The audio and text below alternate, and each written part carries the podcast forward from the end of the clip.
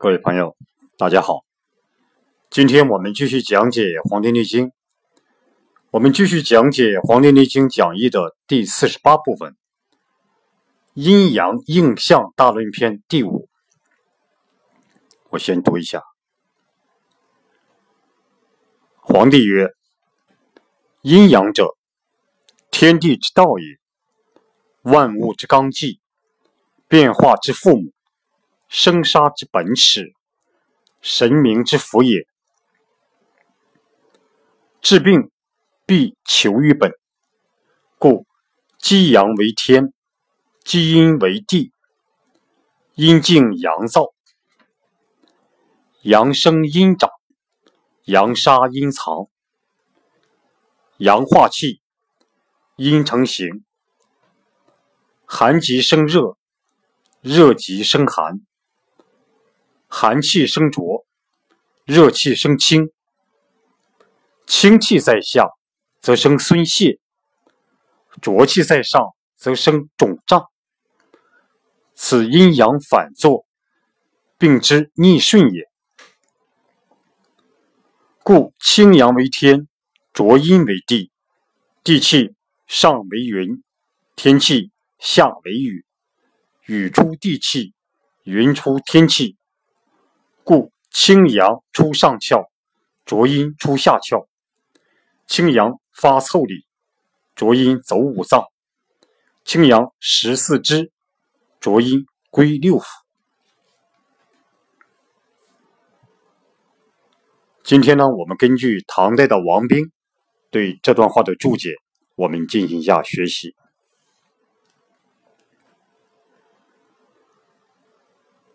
皇帝曰。阴阳者，天地之道也。王冰说：“为变化生成之道也。”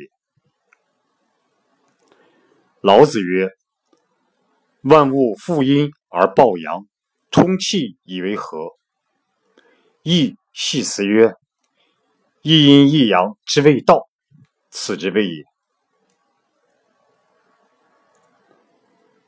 我们可以这样理解：为变化生成之道也。皇帝说，阴阳就是变化、生长、成熟之道，就是为变化生成之道也。老子曰：“万物负阴而抱阳，充气以为和。”亦系辞曰：“一阴。”一阴一阳之谓道，此之谓也。这就是阴阳者，天地之道也。这句话的意思。万物之纲纪，万物之纲纪。王明说：“滋生之用也。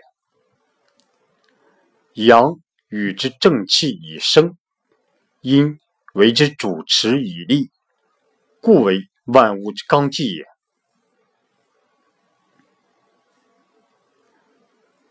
我们可以这样理解：滋生之用也，就是阴阳是万物的纲纪。这个纲纪就是大纲要领的意思。阴阳是万物的纲纪。它起到滋生的作用，滋生之用也。阳与之正气以生，阴阳的阳，这个阳给予万物以正气，使万物得以生长，就是阳与之正气以生，阴为之主持以立。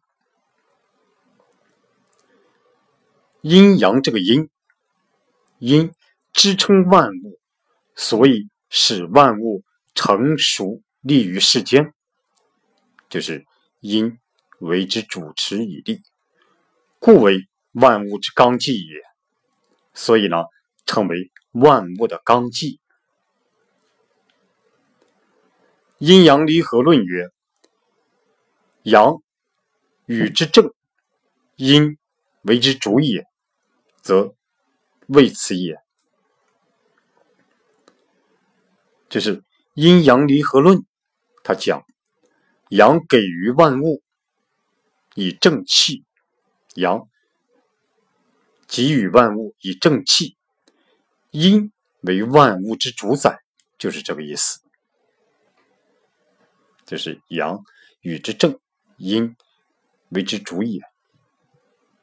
这就是万物之纲纪这句话的意思。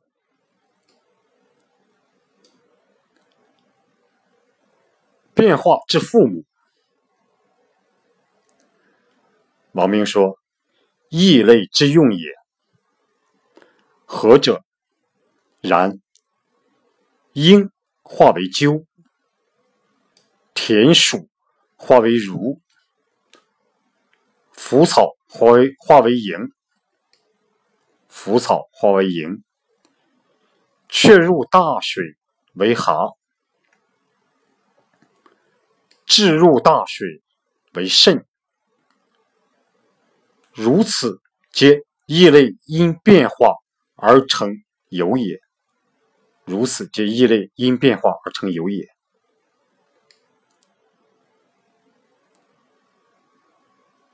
什么意思呢？我们可以这样理解：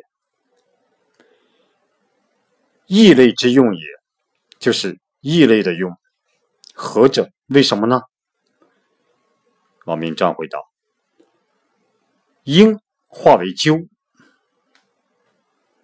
应化为鸠。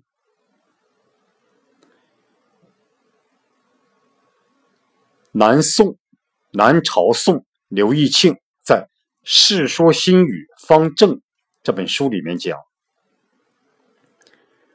虽阳和不弃，应化为鸠。至于食者，犹赠其眼。”这个鸠就是鸽子一类的鸟，憎是憎恨的意思。刚才就说这句话的意思，就是即使。老鹰变成了鸠鸠鸟，即使老鹰变成了鸠鸟，众鸟仍然讨厌其眼睛。比喻外表虽然有所改变，但但是改变不了其凶恶本性。就是虽阳和不弃，鹰化为鸠，至于使者，犹憎其眼。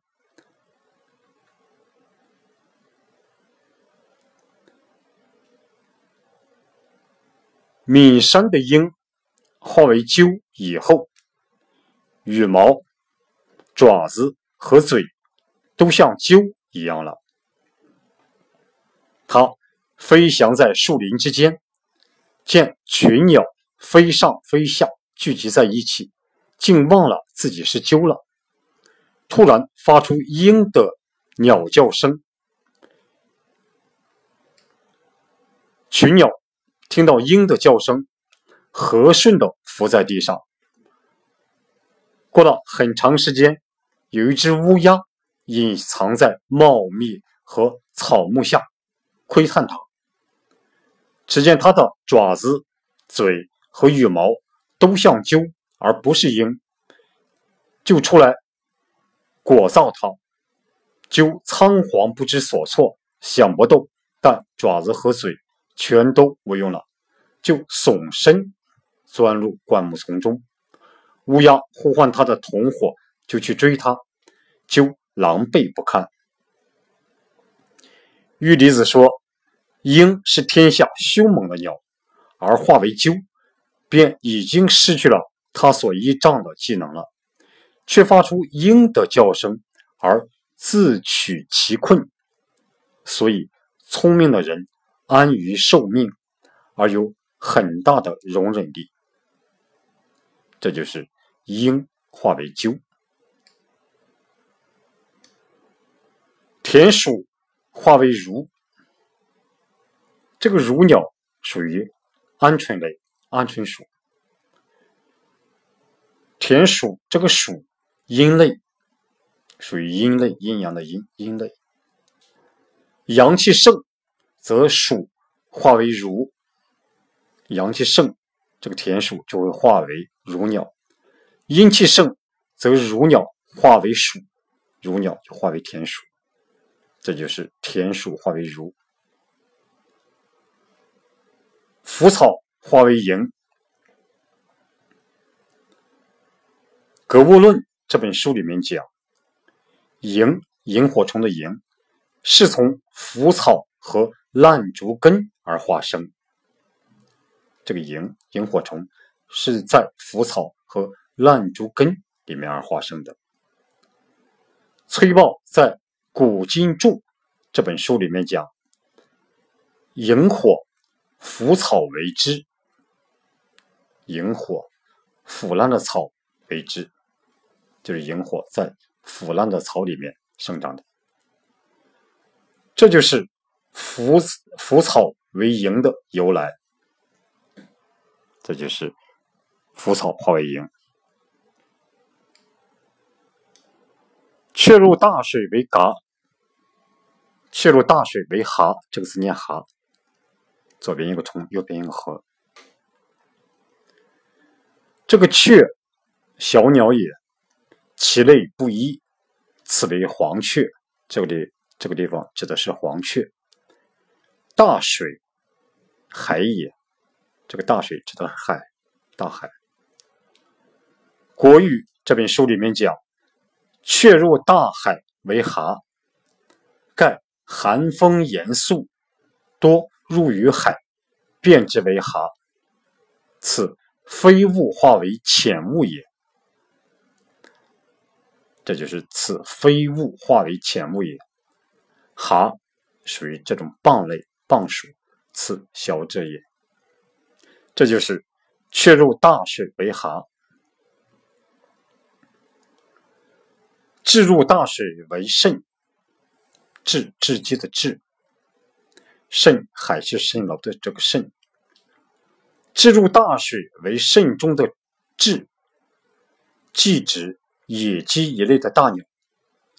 肾为大蛤，立冬后，野鸡一类的大鸟便不多见了，而海边却可以看到外壳外壳与野鸡的线条及颜色相似的大蛤，所以古人认为置。到立冬后便变成大蛤了，这就是置入大水为肾，如此皆异类因变化而成有也，就是指这些都是不同种类的生物因变化而转化为新的形态，不同种类的生物。由于变化而转化为新的这种生命形态，这是如此皆异类因变化而成有也。这就是“变化之父母”这句话的意思。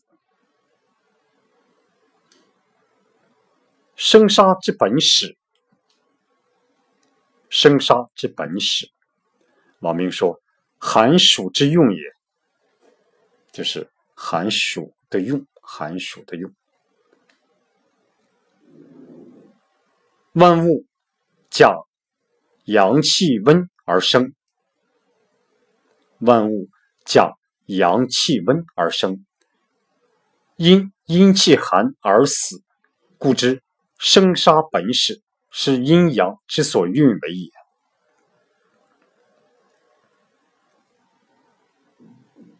王明说：“万物假阳气温而生，就是万物借用阳气的温暖而生长。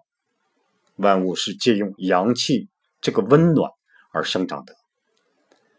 因阴气寒而死，因为阴气的寒冷而导致死亡，就是因阴气寒而死。故知生杀本始，是阴阳之所运为也。”所以，知道了生杀本始是阴阳的运转相互作用所产生的。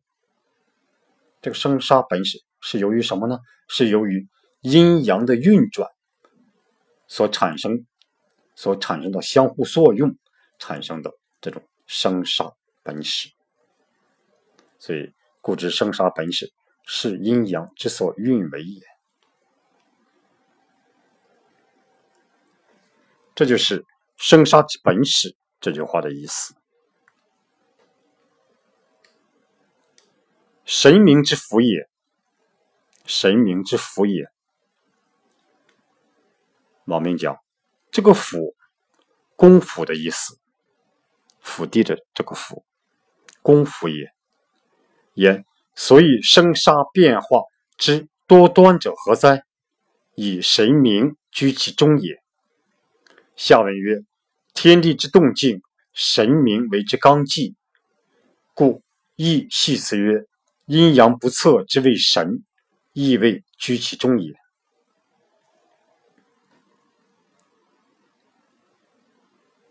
我们可以这样理解：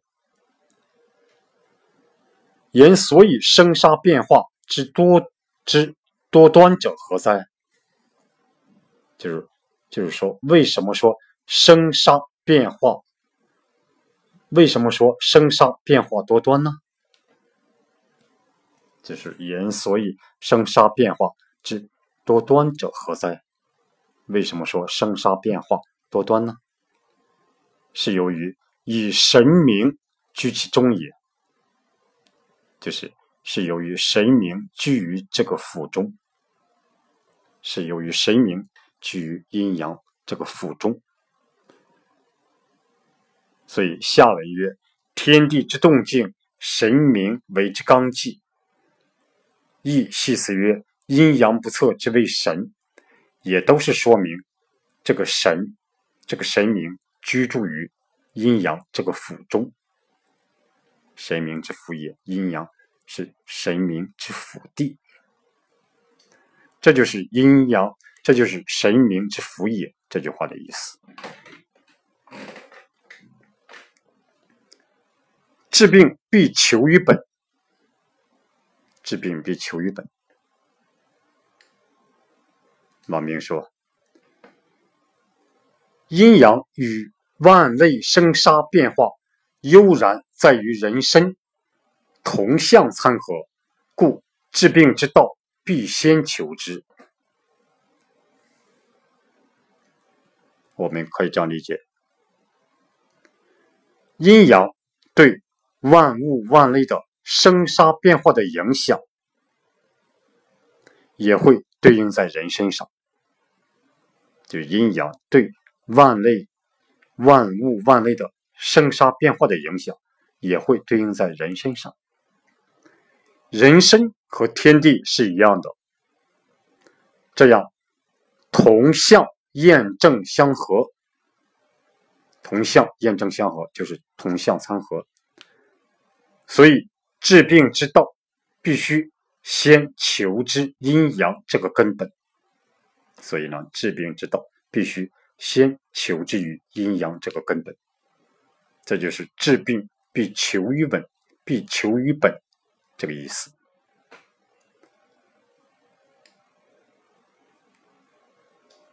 故积阳为天，积阴为地。王明说。言阴阳为天地之道者何？以此，就是为什么说阴阳是天地之道的原因呢？就是以此为根据，就是以积阳为天，积阴为地这句话为根据。阴静阳燥，阴静阳燥，王明。王明说：“言应物类应物类运用之标格也。言应物类运用之标格也，就是说，对应万物万类，它们运转和应用的标准格式，就是对应万物万类，它们运转和应用的标准格式，就是阴经阳燥。”这就是“阴经阳燥”这句话的意思。阳生阴长，阳杀阴藏。王明讲，明前天地杀生之殊用也。明前天地杀生之殊用也，就是此处声明前面天地杀和生的特殊作用。此处声明，此处声明前面天地杀和生的特殊作用。神农曰：“天以阳生阴长，地以阳杀阴藏。”就是神农氏。神农氏曰：“上天是阳生阴长，大地对应的就是阳杀阴藏。天是阳生阴长，地就是阳杀阴藏。”这是神农氏这样讲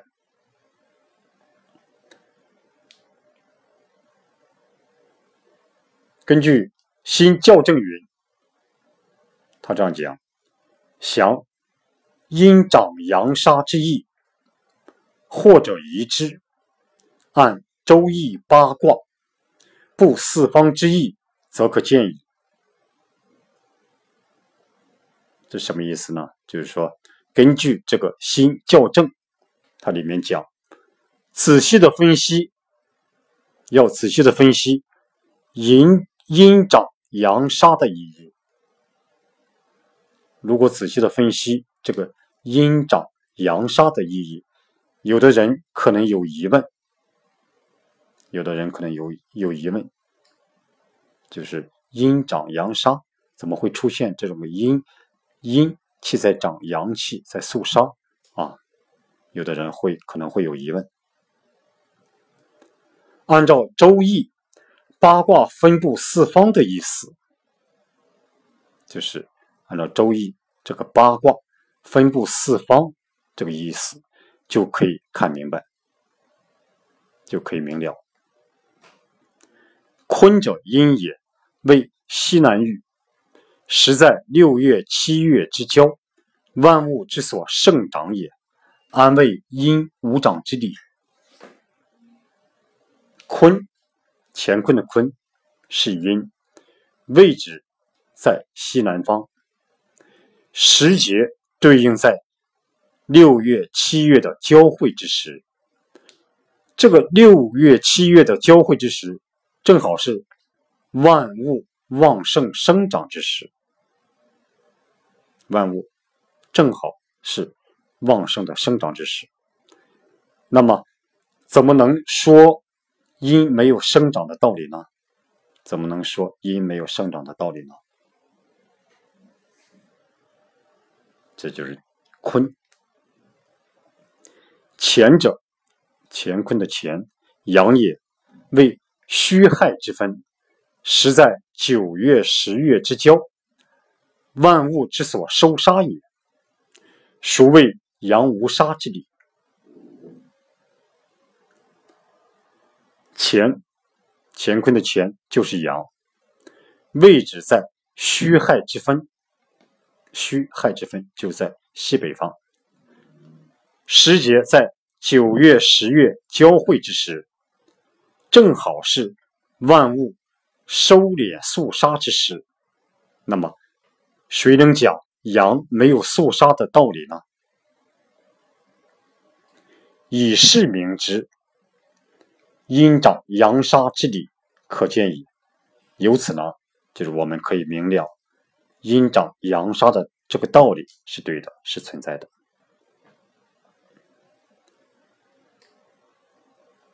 这就是阳生阴长，阳杀阴藏这句话的意思。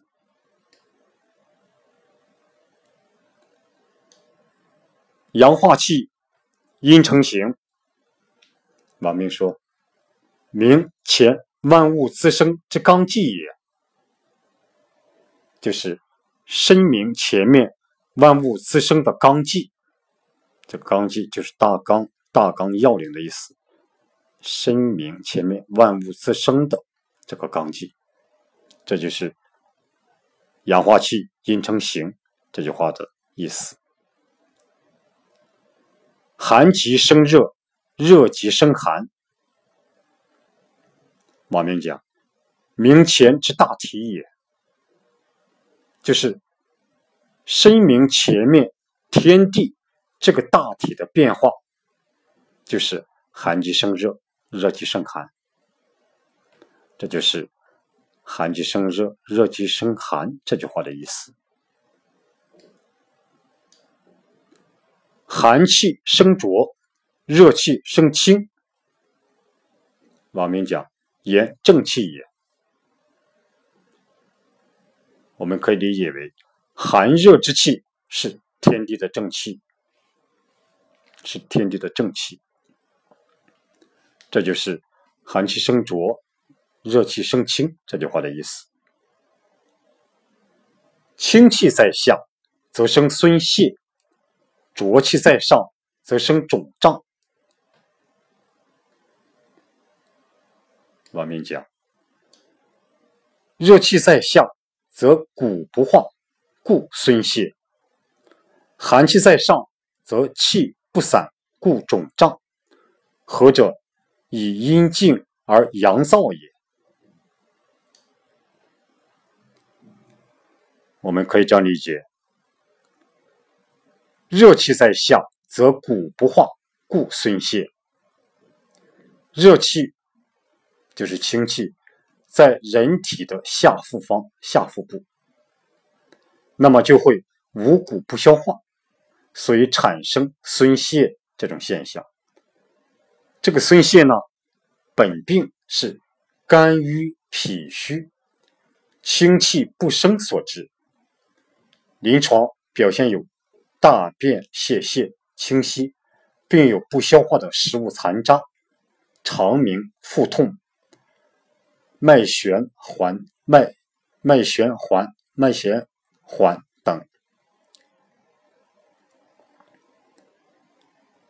这就是热气在下，则骨不化，故孙泄；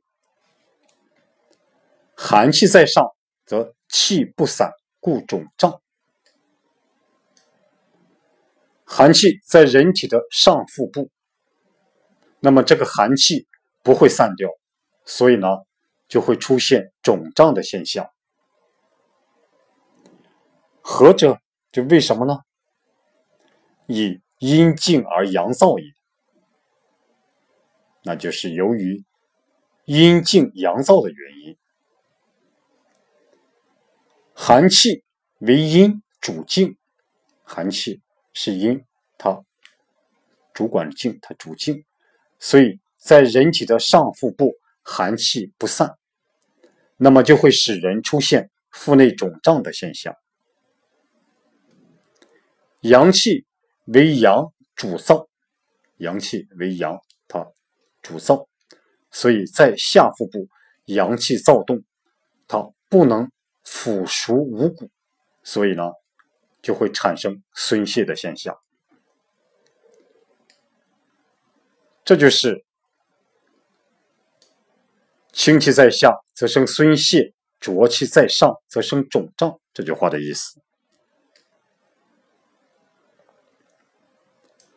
此阴阳反作，病之逆从也。马明讲，反为反复，作为作物。反复作物，则病如是。这个反呢，就是反复作，就是作物，反复作物，那么就会出现孙泄肿胀之病。根据这个新校正云，他讲反作此阴阳反作，这个反作就是不当作而作，所谓违反常度也。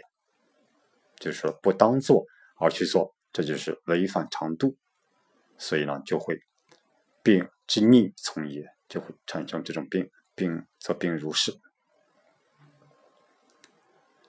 这就是此阴阳反作，病之逆从也这句话的意思。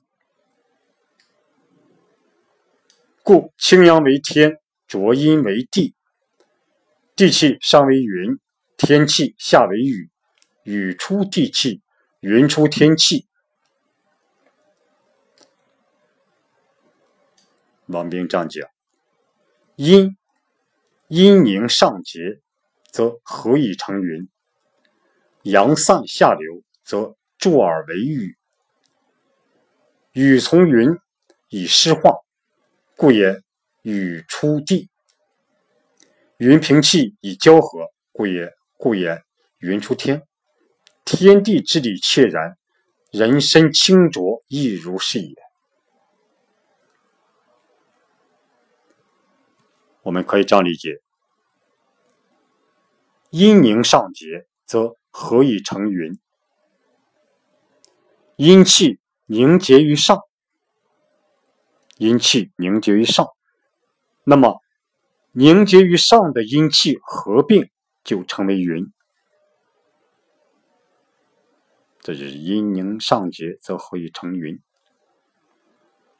阳散下流，则注而为雨。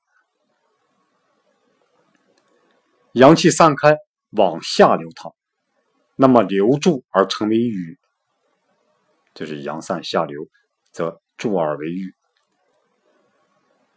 雨从云以湿化，故也雨出地。这个雨呢，跟跟从着云来湿化于大地万物，雨跟从着跟着这个云。来湿化于大地万物，所以说雨出于地，所以说雨出于地。云平气以交合，故也云出天。这个云凭借天气来交通和合，故也云出于天。这是云平气以交合，故也云出天。天地之理切然，就是天地的道理就是这样的，就是清阳为天，浊阴为地，地气上为云，天气下为雨，雨出地气，云出天气，就是天地之理切然。人身清浊亦如是也。那么人身的清浊也是如此，就是清阳为天，浊阴为地。这就是，故清阳为天，浊阴为地，地气上为云，天气下为雨，雨出地气，云出天气。这句话的意思。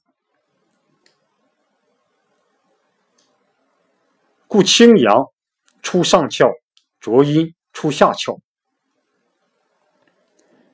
王明讲：气本乎天者，亲上；气本乎地者，亲下。各从其类也。上窍为耳、目、鼻、口；下窍为前阴、后阴。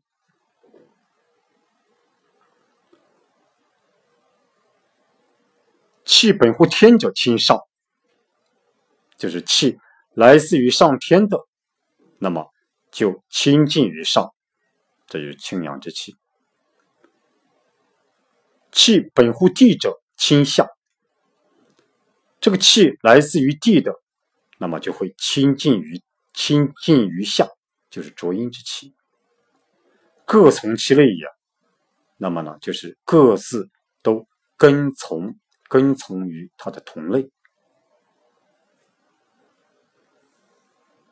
来自天的就亲上，来自于地的就亲下，所以呢，这就是说各从其类。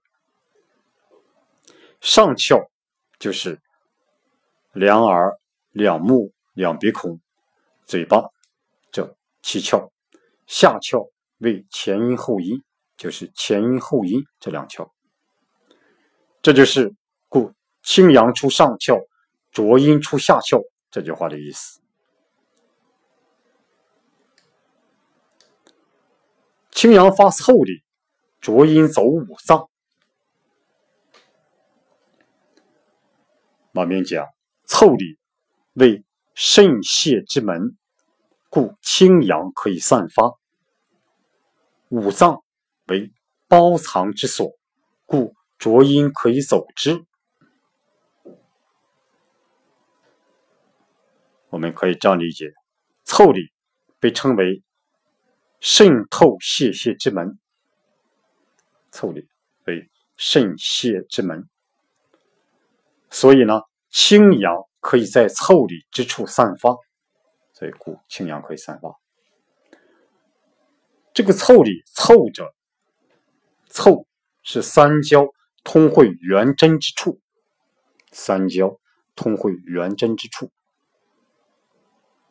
里者，皮肤脏腑之纹理。里者，这个腠理的理是皮肤脏腑之纹理。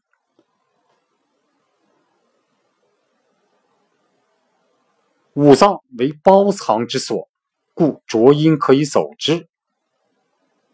这个五脏呢，为包裹藏匿之所在。